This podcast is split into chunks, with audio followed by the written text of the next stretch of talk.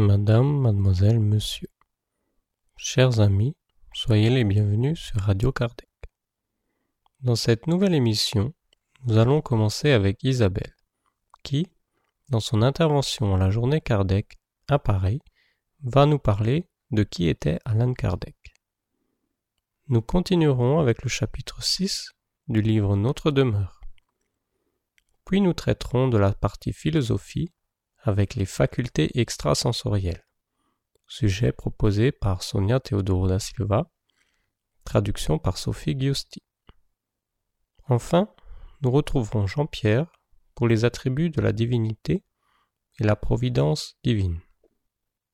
Nous allons maintenant écouter Isabelle dans son intervention à la journée Kardec à Paris. Nous allons maintenant écouter Isabelle André du Centre Spirit Jean de la Croix de la CIPA. Bonjour. Je vais présenter euh, le travail de codification et d'organisation du spiritisme qu'a réalisé Alan Kardec au XXe siècle. Donc Alan Kardec, vous connaissez tous, mais j'insisterai sur certains aspects qui sont peut-être moins connus. De son vrai nom, Hippolyte de Nizar Léon Rivaille, né en 1804 et euh, désincarné en 1869, a d'abord été pendant 30 ans un professeur de lettres et de sciences et un pédagogue réputé en France. Je ne traiterai pas de cette, dans cette, partie euh, de sa vie, hein, dans cette conférence. Euh, pour ceux qui seraient intéressés par la jeunesse et la carrière d'enseignant d'Alain Kardec, je transmettrai la fin de bibliographie. Pour l'heure, nous allons nous intéresser euh, à la vie pleine de dévouement, d'abnégation et de travail de celui qui fut véritablement le codificateur et l'organisateur du spiritisme. Je mettrai en exergue tout au long de la conférence les qualités morales d'Alain Kardec, qui sont parfois éclipsées par ses qualités intellectuelles, son humilité, son amour pour Dieu et son amour pour le prochain, qualité qui révèle son haut niveau d'évolution morale. tout d'abord, Alain Kardec, le codificateur du spiritisme, le missionnaire du spiritisme. Alain Kardec, nous l'avons dit, a d'abord été un professeur émérite et un pédagogue. Il s'intéressait aussi aux phénomènes magnétiques, les magnétiseurs de cette époque euh, s'orientaient principalement vers les travaux de guérison, mais ils observaient et étudiaient à travers les somnambules, c'est-à-dire les personnes magnétisées, les phénomènes de, vision à distance, de prédiction, etc. C'est par l'intermédiaire d'un ami magnétiseur, M. Fortier, qu'Alan Kardec prend connaissance du phénomène des tables tournantes en 1854. Nous sommes à cette date en pleine vague, euh, des, euh, en pleine vogue pardon, des euh, tables tournantes, les tables qui se lèvent, donnent des coups. C'est la distraction à la mode dans les salons. Les gens se réunissent autour d'une table pour, pour qu'elles répondent à des questions posées. On sait par exemple que Victor Hugo, dans son exil de Jersey, a participé à ces phénomènes médiumniques. En 1855, Alan Kardec est invité à des réunions médiumniques dans lesquelles les tables répondent à des questions par des coupes et les médiums écrivent sous l'inspiration euh, d'esprit. Il doit se rendre à l'évidence, la meilleure volonté du médium ne peut pas suppléer l'instruction et la science des esprits interrogés. Il assiste à de nombreuses réunions, analyse les faits et écrit je vais donner souvent la parole à Alan Kardec grâce en m'appuyant sur ses œuvres, posthumes et sur les revues spirites. Un des premiers résultats de mes observations fut que les esprits, n'étant autres que les âmes des hommes, n'avaient ni la souveraine sagesse, ni la souveraine science, que leur savoir était borné au degré de leur avancement, et que leur opinion n'avait que la valeur d'une opinion personnelle. Cette vérité, reconnue dès le principe, me préserva du grave écueil de croire en leur infaillibilité et m'empêcha de formuler des théories prématurées sur le dire d'un seul ou de quelques-uns. Le seul fait de la communication avec les esprits quoi que ce soit qu'il puisse dire, prouvait l'existence d'un monde invisible en lui. C'était déjà un point capital, un champ immense ouvert à nos explorations, la clé d'une foule de phénomènes inexpliqués. Le second point, non moins important, était de connaître l'état de ce monde, ses mœurs, si l'on peut dire, si l'on peut s'exprimer ainsi, pardon. Je vis bientôt que chaque esprit, en raison de sa position personnelle et de ses connaissances, m'en dévoilait une face. Absolument, comme on arrive à connaître l'état d'un pays en interrogeant les habitants de toutes les classes et de toutes les conditions, chacun pouvant nous apprendre quelque chose et aucun individuellement ne pouvant nous apprendre tout. C'est à l'observateur de former l'ensemble à l'aide de documents recueillis de, de différents côtés, collationnés, coordonnés et contrôlés les uns par les autres. J'agis donc avec les esprits, comme je l'aurais fait avec des hommes. Ils furent pour moi, depuis le plus petit jusqu'au plus grand, des moyens de me renseigner et non des révélateurs prédestinés. On cet extrait des œuvres posthumes. Cet homme rigoureux, prudent et méthodique devient le missionnaire de cette doctrine naissante, le spiritisme. En effet, il est sollicité l'année suivante par des amis pour organiser 50 cahiers de communication médiumnique. Il travaille avec une dizaine de médiums pour compléter les informations qui lui manquent et il est assisté par une pléiade d'esprits supérieurs sous l'égide de l'esprit de vérité. Il se rend compte de la cohérence et de l'enseignement euh, des, esprits. Il classe les questions posées aux esprits et leurs réponses. L'ouvrage terminé, avant de le remettre aux éditeurs, les esprits lui recommandent une révision complète qui est faite avec le concours médiumnique de mademoiselle Jaffet. Et Alain Kardec fait ainsi paraître euh, le livre des esprits le 18 avril 1857 publié sous son pseudonyme Alan Kardec, car son vrai nom euh, étant connu du monde scientifique aurait pu amener une confusion.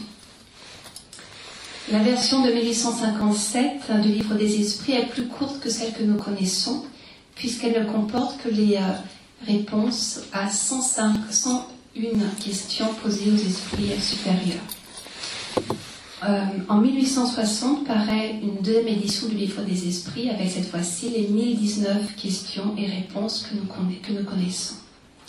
Donc en l'espace de dix années, Alan Kardec publie euh, les ouvrages majeurs et incontournables de la codification spirite, à savoir, outre le Livre des Esprits, le Livre des Médiums en 1861, l'Évangile sur le spiritisme en 1864, le ciel et l'enfer sur le spiritisme en 1865 et la Genèse, les miracles et les prédictions selon le spiritisme en 1868. Alain Kardec a été le codificateur de la doctrine spirite. Il a rassemblé, organisé les communications médiumniques en un système rationnel, veillant toujours à contrôler ces communications et en les soumettant au contrôle de la logique, de la raison. S'adressant aux spirites d'Anvers en 1864, il définit son rôle avec une grande humilité qui l'a toujours caractérisé. Je le cite. Ce n'est ni celui d'inventeur, ni celui de créateur. J'ai vu, observé, étudié les faits avec soin et persévérance. Je les ai coordonnés et j'en ai déduit les conséquences. Voilà toute la part qui m'en revient. Ce que j'ai fait, un autre aurait pu le faire à ma place. En tout ceci, j'ai été un simple instrument des vues de la Providence, et je rends grâce à Dieu et aux bons esprits d'avoir bien voulu se servir de moi. Dans cet extrait de la revue Spirit de 1864, Alan Kardec écrit encore dans la revue Spirit de 1858 Cet ouvrage, c'est-à-dire le livre des esprits, ainsi que l'indique son titre, n'est point une doctrine personnelle, c'est le résultat de l'enseignement direct des esprits eux-mêmes sur les mystères du monde où nous serons un jour et sur les questions qui intéressent l'humanité.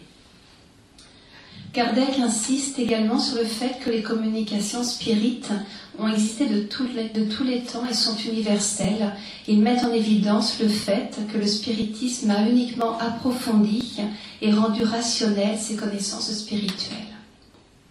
Je vais passer à la deuxième sous-partie face aux critiques. si le spiritisme se développe et trouve de nombreux adeptes, il est aussi l'objet de critiques émanant de différents milieux et Alain Kardec est victime de bien des accusations, des railleries et des calomnies. Lui-même écrit dans la revue Spirit de 1858 Aucune idée nouvelle, quelque belle et juste qu'elle soit, ne s'implante instantanément dans l'esprit des masses, et celle qui ne rencontrerait pas d'opposition serait un phénomène tout à fait insolite. Pourquoi le spiritisme ferait-il exception à la règle commune? Il faut aux idées comme aux fruits le temps de mûrir. Mais la légèreté humaine fait qu'on les juge avant leur maturité, ou sans se donner la peine d'en sonder les qualités intimes. Alain Kardec doit également faire face aux accusations de l'Église catholique qui voit dans les communications spirites l'intervention du diable.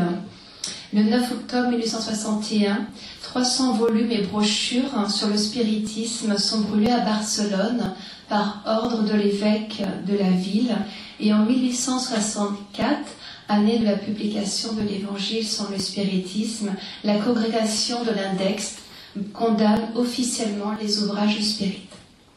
On le voit, de nombreuses personnes se déchaînent contre le spiritisme, mais Alain Kardec prêche continuellement de rendre le bien pour le mal, de ne jamais céder à la violence, et il réfute toujours sereinement les diatribes qui finalement font de la publicité au spiritisme en le faisant connaître.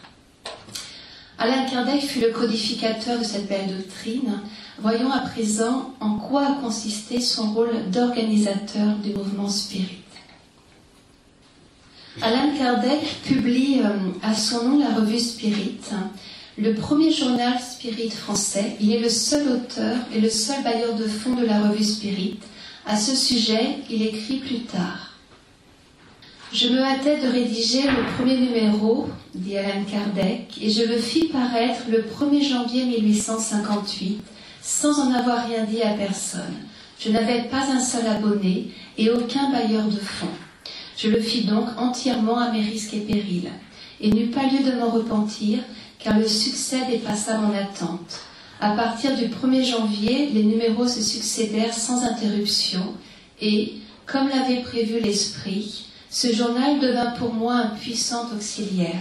Je reconnus plus tard qu'il était heureux pour moi de n'avoir pas eu de bailleur de fonds, car j'étais plus libre, tandis qu'un étranger intéressé aurait pu vouloir m'imposer ses idées et sa volonté, et entraver ma marche. Seul, je n'avais de compte à rendre à personne, quelque lourde que fût ma tâche comme travail.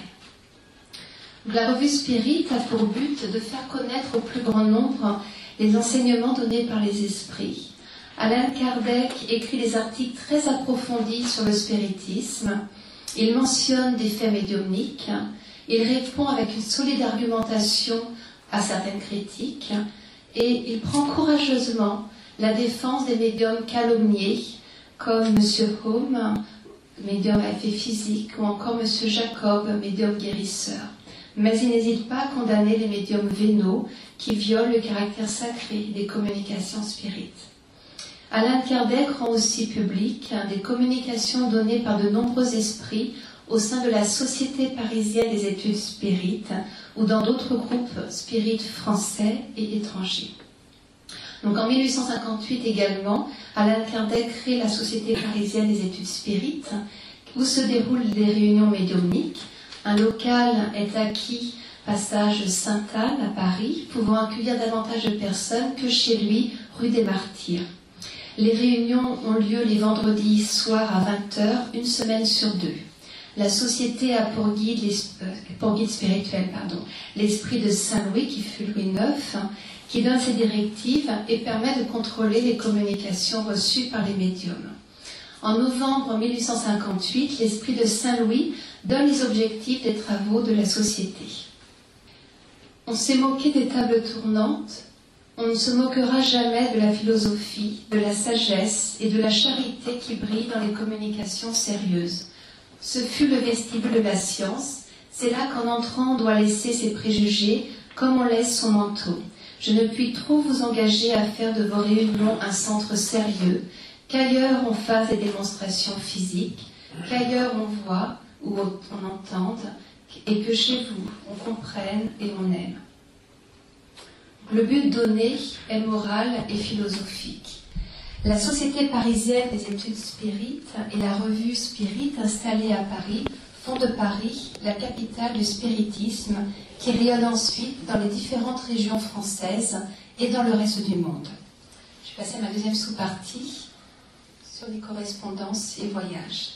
Donc l'organisation du mouvement spirit euh, en France et à l'étranger a demandé à Alan Kardec beaucoup de travail. D'abord, la correspondance fut très importante. En 1862, Alan Kardec disait recevoir en moyenne 10 lettres par jour. Il correspondait avec des écrivains, des penseurs, des hommes politiques, des ecclésiastiques, des savants, des hommes et des femmes de toutes les conditions et de tous les pays.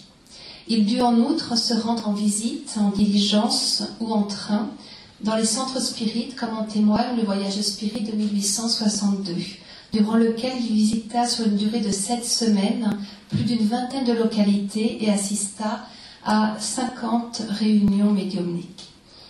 Alain Kardec profitait des vacances d'été de la Société parisienne des études spirites pour rencontrer les groupes spirites de province. Ces voyages ont eu lieu de 1860 à 1867. Il fut invité à plusieurs reprises à Lyon, à Bordeaux, à Orléans et à Tours. Il se rendit aussi à Provins, Troyes, Sens, Avignon, Montpellier, Sète, Toulouse, Albi, Angoulême, etc., où naissaient de nombreux groupes spirites. Il visita en septembre 1864 les spirites de Bruxelles et d'Anvers, en Belgique, et il se rendit ensuite en Suisse. Donc, lors de ces voyages, il donnait des conseils quant à la formation des groupes et aux divergences qui peuvent surgir. Il put en outre se rendre compte de la diffusion du spiritisme dans les classes aisées, mais aussi chez les ouvriers, notamment à Lyon, où des centaines d'ouvriers du textile adoptaient la doctrine spirite et comprenaient toute la portée morale de cette doctrine je vais terminer la troisième sous-partie. Or, la charité, point de salut. En effet, le premier devoir qu'impose le spiritisme est la charité. C'est pourquoi a choisi comme bannière du spiritisme la maxime Or, la charité, point de salut. Le but essentiel du spiritisme est la régénération de l'humanité par l'amélioration individuelle, en réponse à des critiques faites à l'égard du spiritisme, Alain Kardec résuma dans la revue Spirit de 1861 tout le bien qui découle de cette doctrine. A-t-il fait du bien ou du mal? Étudiez encore et vous, verrez. Qu'a-t-il fait?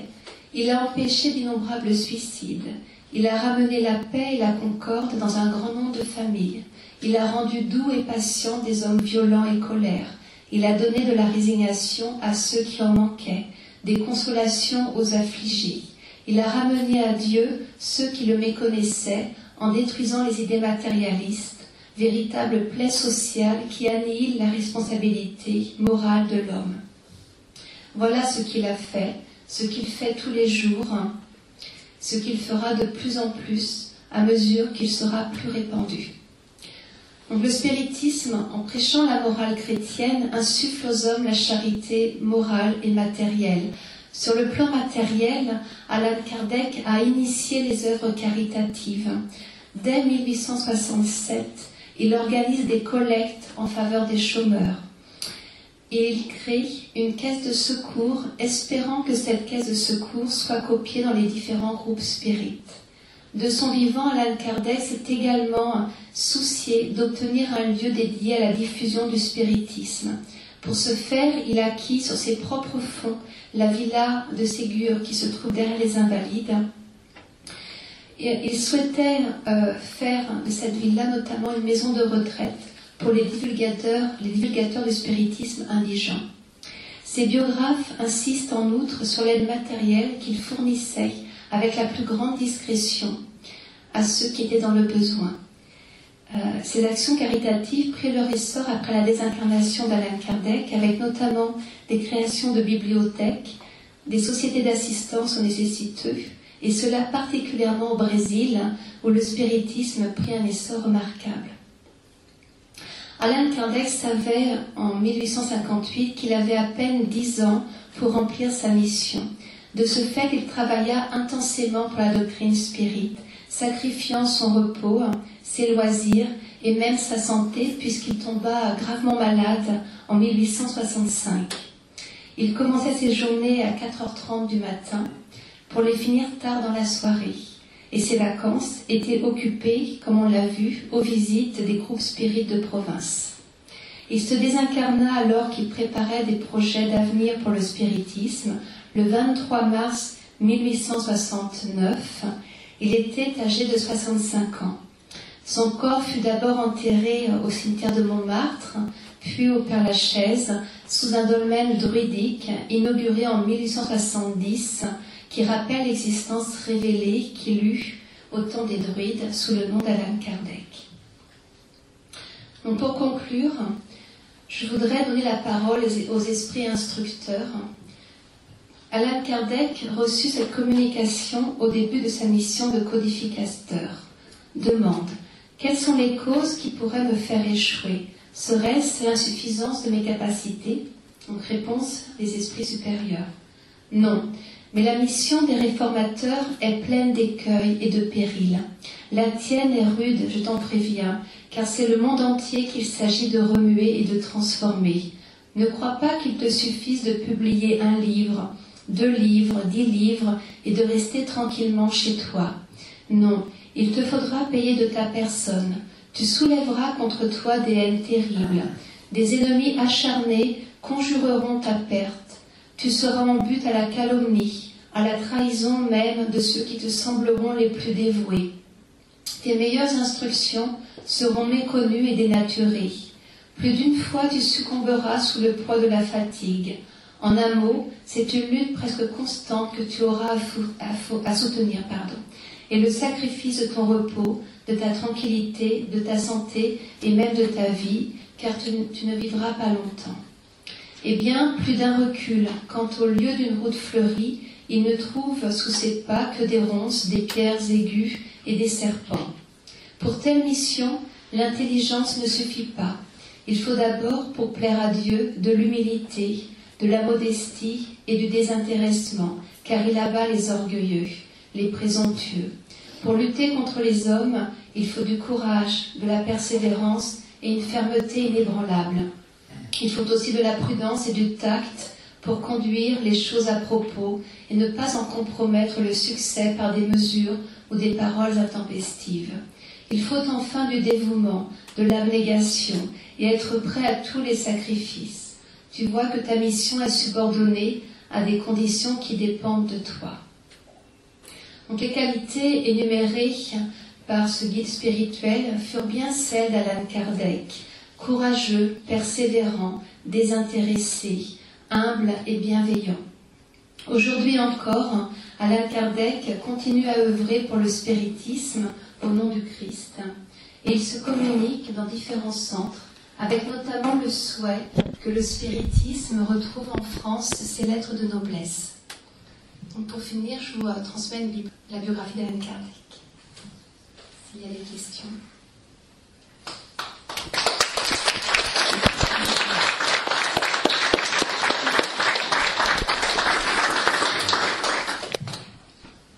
Nous vous proposons maintenant d'écouter le chapitre 6 du livre Notre demeure.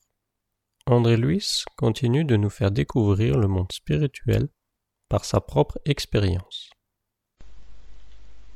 Chico Xavier, Nos Solars, chapitre 6 Précieux avis. Le lendemain, après la prière du crépuscule, Clarencio vint à ma rencontre en compagnie du visiteur attentionné. Sa physionomie irradiait la générosité, et il me demanda tout en m'embrassant.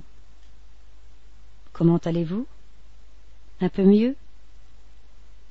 J'esquissais le geste du malade qui, sur la terre, se voit entouré d'attention, ses fibres émotionnelles se ramollissant.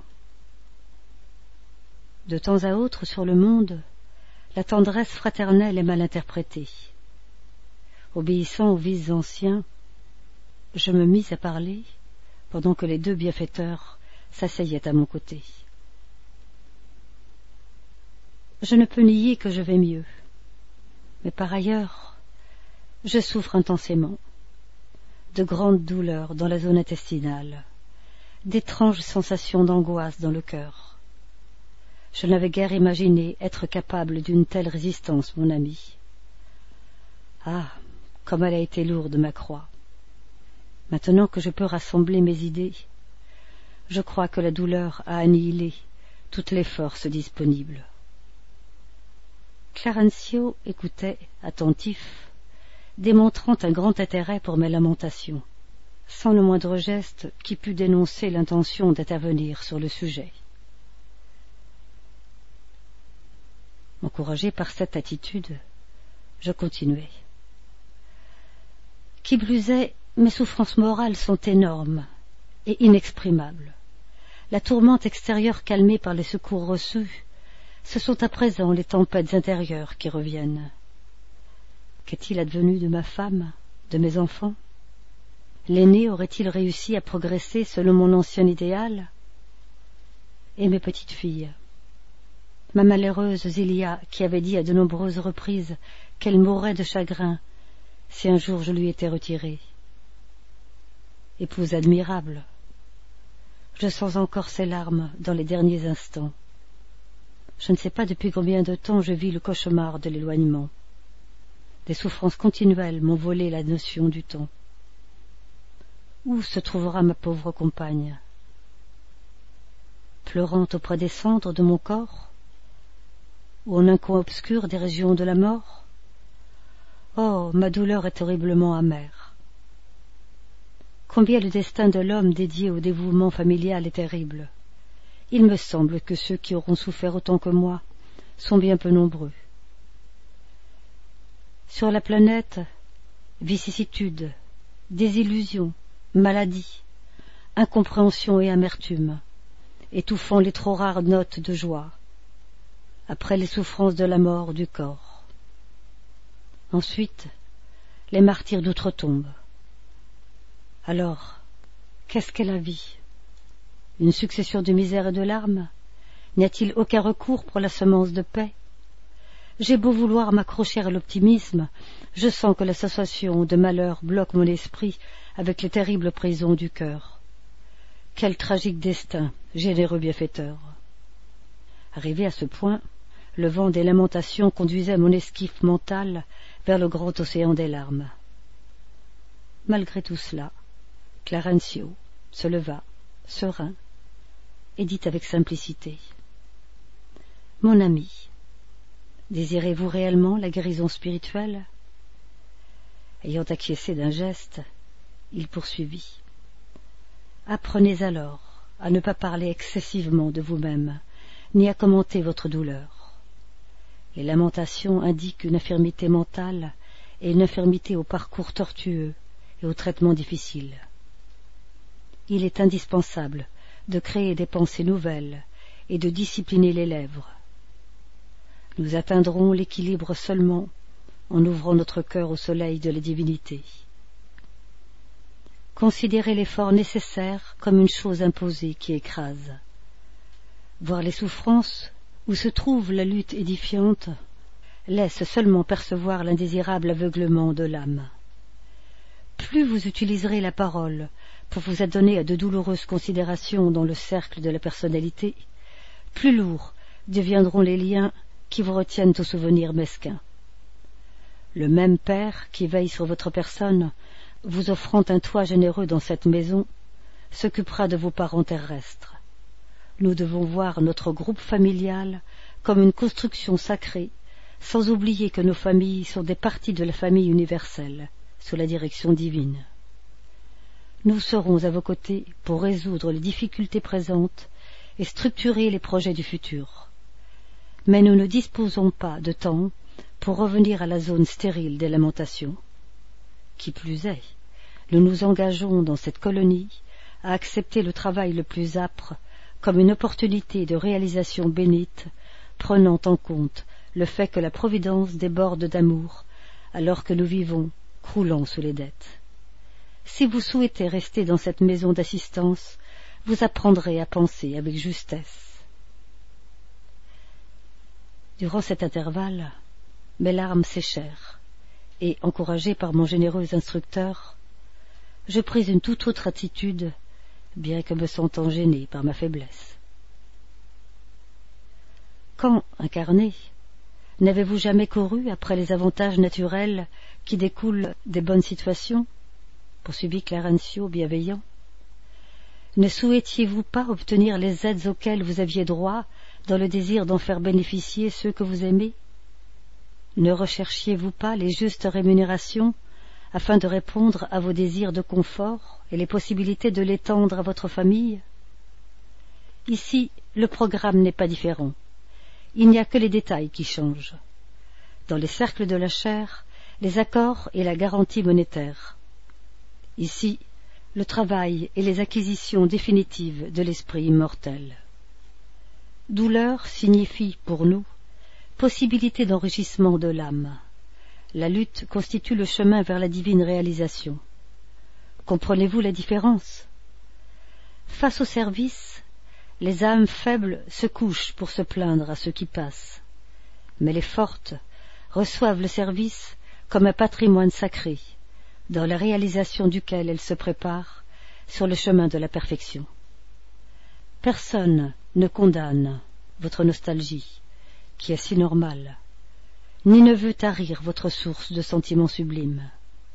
Il vous faut noter que les larmes du désespoir n'édifieront jamais le bien. Si vous aimez réellement votre famille terrestre, il est nécessaire de faire preuve de courage afin de leur être utile. Il fit une longue pause. Les paroles de Clarencio m'emportèrent dans des réflexions bien plus saines. Pendant que je méditais sur la sagesse de ces précieuses remarques, mon bienfaiteur, tel le père qui oublie l'insouciance de ses enfants pour recommencer sereinement la leçon, me demanda avec un grand sourire. Alors, comment allez-vous? Mieux? Heureux de me sentir pardonné. À la manière de l'enfant qui désire apprendre, je répondis réconforté. Je vais bien mieux, car je comprends mieux la volonté divine. C'est le moment à la partie d'études philosophiques, car n'oublions pas que le spiritisme est une philosophie. Nous allons maintenant écouter les facultés extrasensorielles faculté extrasensorielle. L'histoire retient les actes de ceux qui ont osé transgresser les systèmes en vigueur, qu'ils soient politiques, religieux ou académiques. Carl Gustav Jung fut l'un de ces divins transgresseurs. Pour lui, la vie n'était pas délimitée par le berceau et le tombeau. L'homme, qui était un être rationnel, était doté de facultés extrasensorielles qui lui permettait de dépasser les limites de l'espace et du temps en découvrant le passé distant et en ayant des prémonitions sur le futur. Les facultés extrasensorielles étaient présentes dans les oracles grecs et babyloniens, le plus fameux étant l'oracle d'Apollon à Delphes, dans la civilisation judaïque, avec le collège de médiums présidé par Moïse, et avant cela en Égypte, où le guide de la nation hébraïque avait appris, avec les savants et les initiés de son temps, à prophétiser, en dehors des autres modalités extrasensorielles qui venaient s'ajouter à la médiumnité efficace dont il était porteur. Plus récemment, le clairvoyant, plus récemment, le clairvoyant suédois Emmanuel Swedenborg fut étudié par l'éminent philosophe Emmanuel Kant, qui était impressionné par la précision des informations qu'il avait fournies à propos d'un incendie qui s'était déroulé dans une ville proche et qu'il avait vu à distance. La philosophie traditionnelle contemporaine s'intéresse peu au paranormal, mais c'est à la science qu'échoit la responsabilité de démontrer ce que le spiritisme a si judicieusement étudié au travers d'Alan Kardec, qui confirmait par des faits la plus grande découverte de tous les temps, l'esprit humain survit à la mort. Cette justification entraînera certainement de graves conséquences pour le matérialisme, entraînera survent, cette justification entraînera certainement de graves conséquences pour le matérialisme nihiliste. Sonia Teodoro da Silva, traduction réalisée par Sophie Justi. Maintenant, nous allons retrouver Jean-Pierre qui va nous parler de l'enseignement spirit. Bien chers auditeurs, lors de la dernière émission, nous avions abordé les attributs de la divinité et la providence divine. Nous poursuivons aujourd'hui avec l'existence et la survie de l'esprit. Grand 1. Définition du périsprit. Alan Kardec a demandé aux esprits supérieurs L'esprit proprement dit est-il à découvert, ou comme quelques-uns l'ont dit, environné d'une substance quelconque? Ce à quoi les esprits ont répondu. L'esprit est enveloppé d'une substance vaporeuse pour toi, mais encore bien grossière pour nous. Assez vaporeuse, cependant, pour pouvoir s'élever dans ton atmosphère et se transporter où il veut. Dans le commentaire à cette réponse, Kardec crée le mot périsprit, du grec péri, autour, et du latin spiritus, âme, esprit, pour désigner cette enveloppe de l'esprit, par comparaison avec le périsperme qui enveloppe le germe d'un fruit.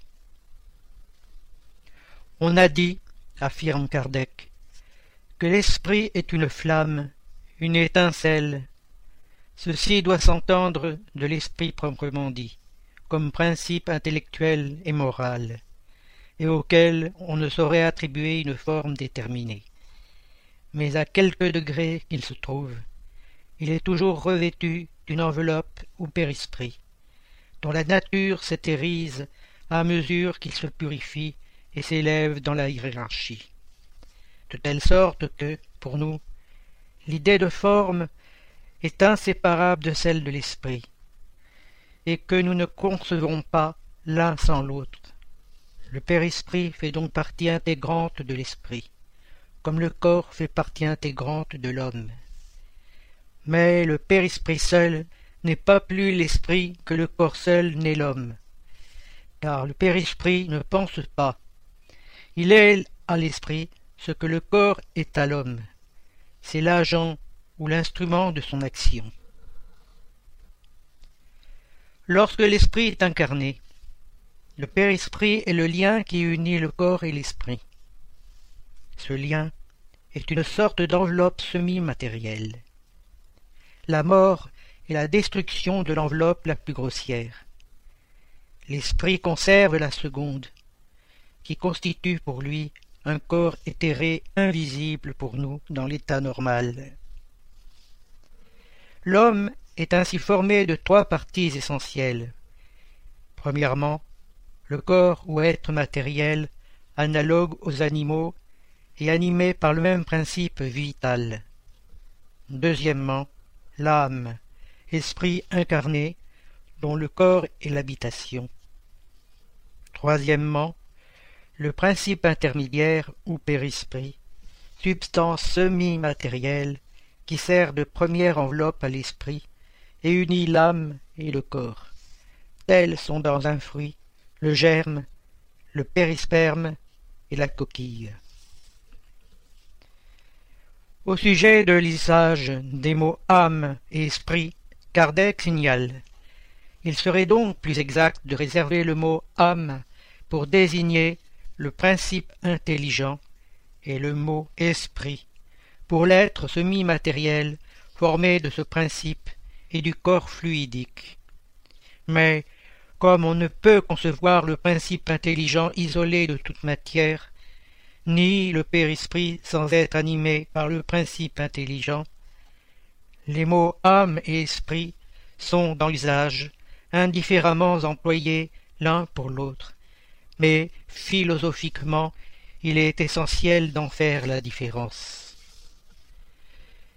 Il faut souligner que le Père-Esprit a eu d'autres dénominations, telles que corps spirituel ou psychosome par l'esprit d'André-Louise, corps fluidique par Leibniz, médiateur plastique par Goodworth modèle organisateur biologique par Hernani G. Andrade. Grand 2. Origine et nature de l'esprit. Petit 1. Origine de l'esprit. La doctrine spirit enseigne que l'esprit est le principe intelligent de l'univers, l'intelligence étant son attribut essentiel. Ce principe intelligent, qui a son origine dans l'élément intelligent universel, passe par un processus d'élaboration et d'individualisation jusqu'à ce qu'il se transforme en un être nommé esprit.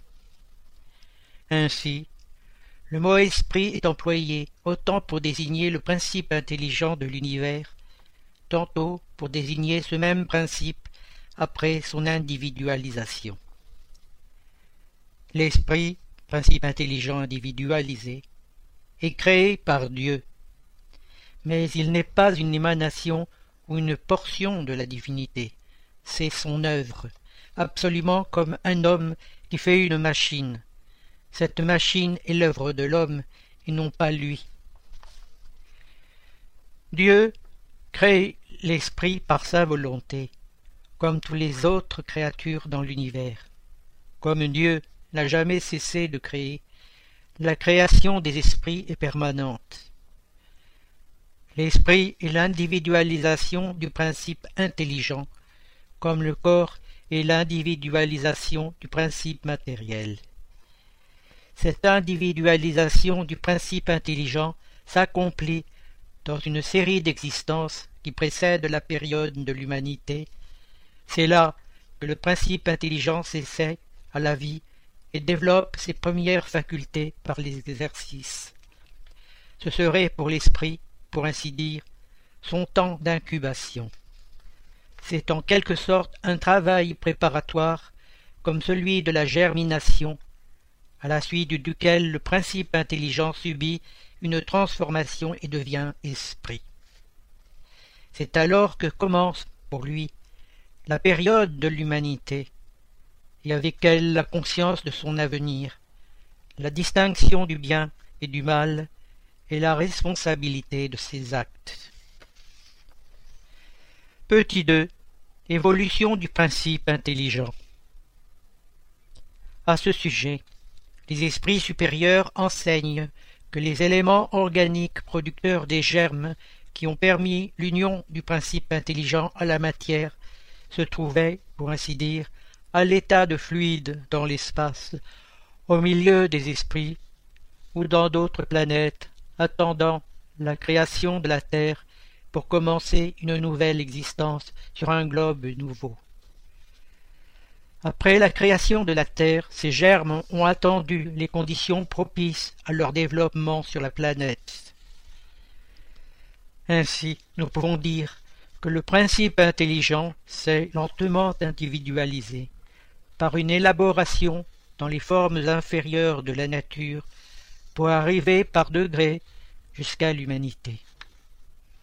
À travers les mille formes inférieures, dans les zigzags d'une montée ininterrompue, à travers les formes les plus bizarres, sous la pression des instincts et la meurtrissure des formes les plus invraisemblables, tendant vers la lumière, vers la conscience claire, vers la liberté.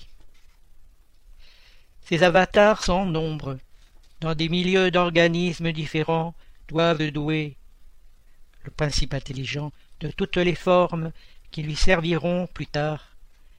Ils ont pour but de développer la plasticité de son enveloppe fluidique, de fixer en elle des lois de plus en plus compliquées qui régissent les formes vivantes, de lui créer un trésor potentiel, au milieu duquel elle arrivera, dans la suite des âges, à manipuler la matière d'une manière inconsciente pour que les travaux de l'esprit puissent prendre leur envolée sans être entravés par la gaine terrestre.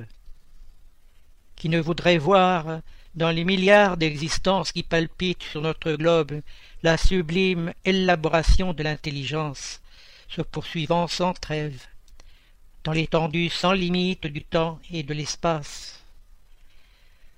Ce sont les lois éternelles de l'évolution qui entraînent le principe intelligent vers des destinées toujours plus hautes, vers un avenir sans cesse meilleur, se poursuivant au milieu des perspectives incessamment renouvelées de ce panorama, qui s'étend depuis les époques évanouies de l'ère de l'âge primaire jusqu'à nos jours. Ce n'est pas le hasard qui a enfanté ces espèces végétales et animales.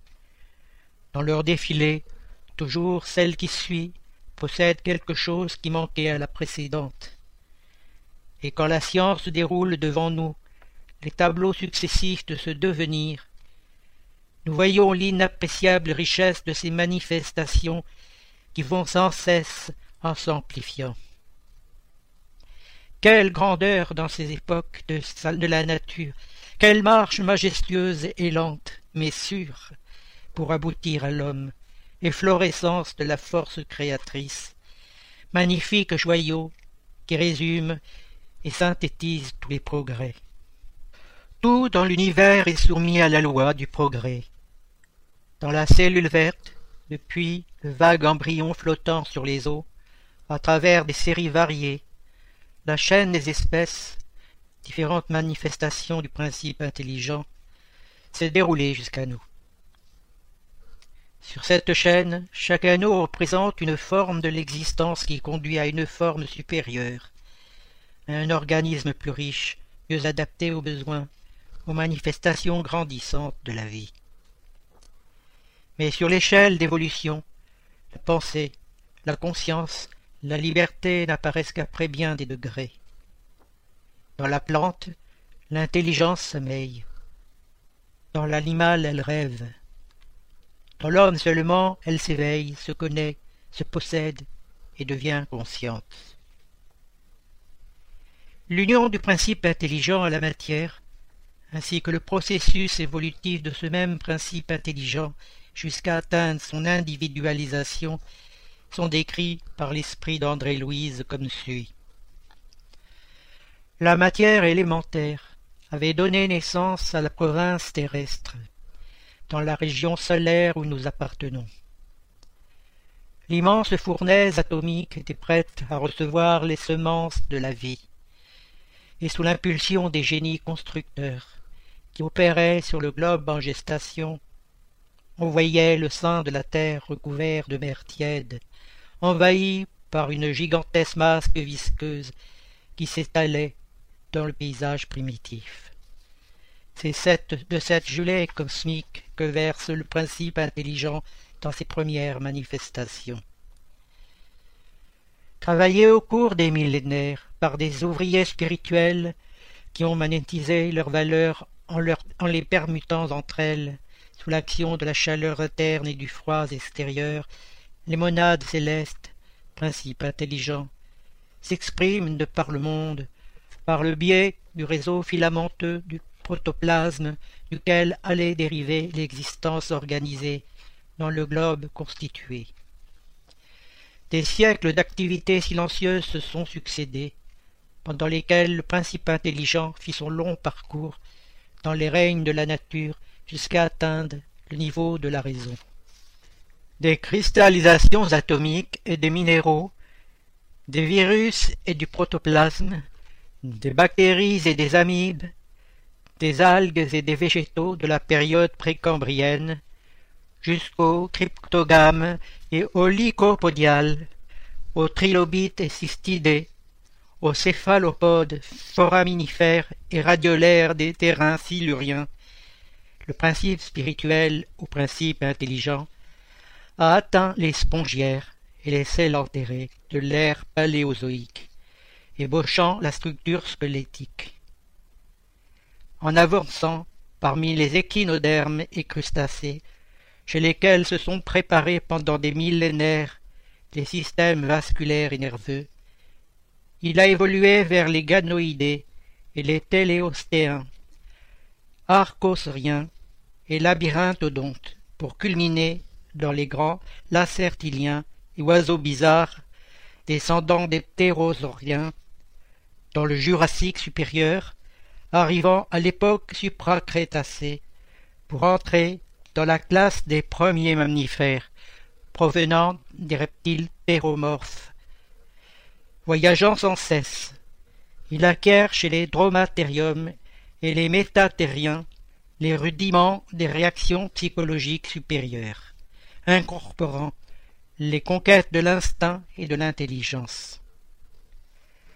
En restant parmi les marsupiaux et les cétacés de l'éocène moyen, les rhinocéros, les cervidés, les antilopes, les équidés, les canidés, les proboscidiens et les arthropoïdes inférieurs du Miocène, et en s'extériorisant parmi les mammifères les plus nobles du Pliocène, il incorpore des acquis importants chez les mégathériums et les mammouths, précurseurs de la faune actuelle de la Terre, et en atteignant les pithécanthropiens de l'ère quaternaire qui ont précédé les civilisations embryonnaires du paléolithique, la monade ou le principe intelligent, versé du plan spirituel vers la planète physique, a traversé les cribles de l'adaptation et de la sélection, assimilant les multiples valeurs de l'organisation,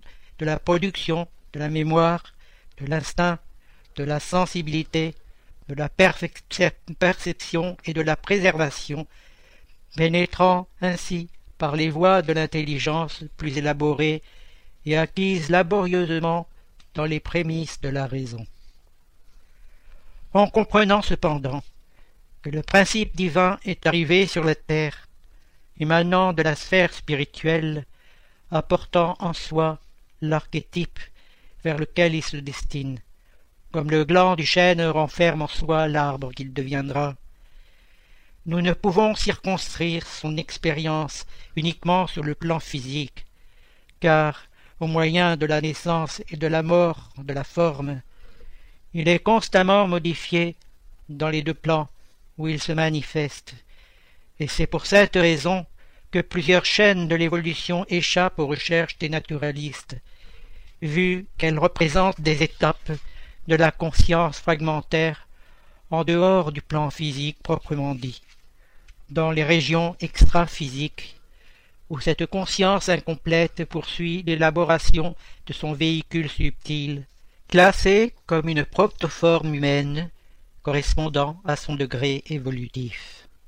En vertu de sa nature, l'esprit peut se transporter à la vitesse de la pensée sans que la matière plus dense lui constitue un obstacle quelconque. Son pouvoir d'irradiation s'amplifie à mesure qu'il évolue, et peut ainsi se projeter sur divers lieux en même temps sans se diviser. C'est dans ce sens qu'on doit entendre le don d'ubiquité attribué aux esprits. Chers auditeurs, l'émission se termine. Nous demandons au Centre Spirit francophone de bien vouloir nous faire parvenir les informations que nous pouvons relayer, activités, dates, conférences, etc. par mail à l'adresse radio lmsf.org. C'est avec plaisir que nous en informerons les auditeurs. C'est avec satisfaction que nous vous informons qu'il reste moins de 200 places disponibles pour le 8e congrès Spirit mondial qui aura lieu les 7, 8 et 9 octobre prochains à Lisbonne, au Portugal. Nous compterons sur la présence d'invités spéciaux comme Divaldo Franco, Raoul Teixeira, Georges Godinho Neri, Charles Kempf, André Triguero et José Roberto Santos, en plus des nombreux autres conférenciers qui présenteront leurs travaux pendant ces journées sous le thème Aimer la vie. Si vous souhaitez participer à cette rencontre d'âmes et d'idéaux, ne perdez pas de temps et faites rapidement votre inscription sur www.8cem.com. Vous pouvez aussi aller sur les différents sites du mouvement Spirit francophone et y trouver des informations et renseignements grâce aux liens qui existent sur le site www.lmsf.org. Chers auditeurs, nous sommes heureux d'avoir passé quelques instants ensemble et nous vous disons à bientôt sur Radio Kardec.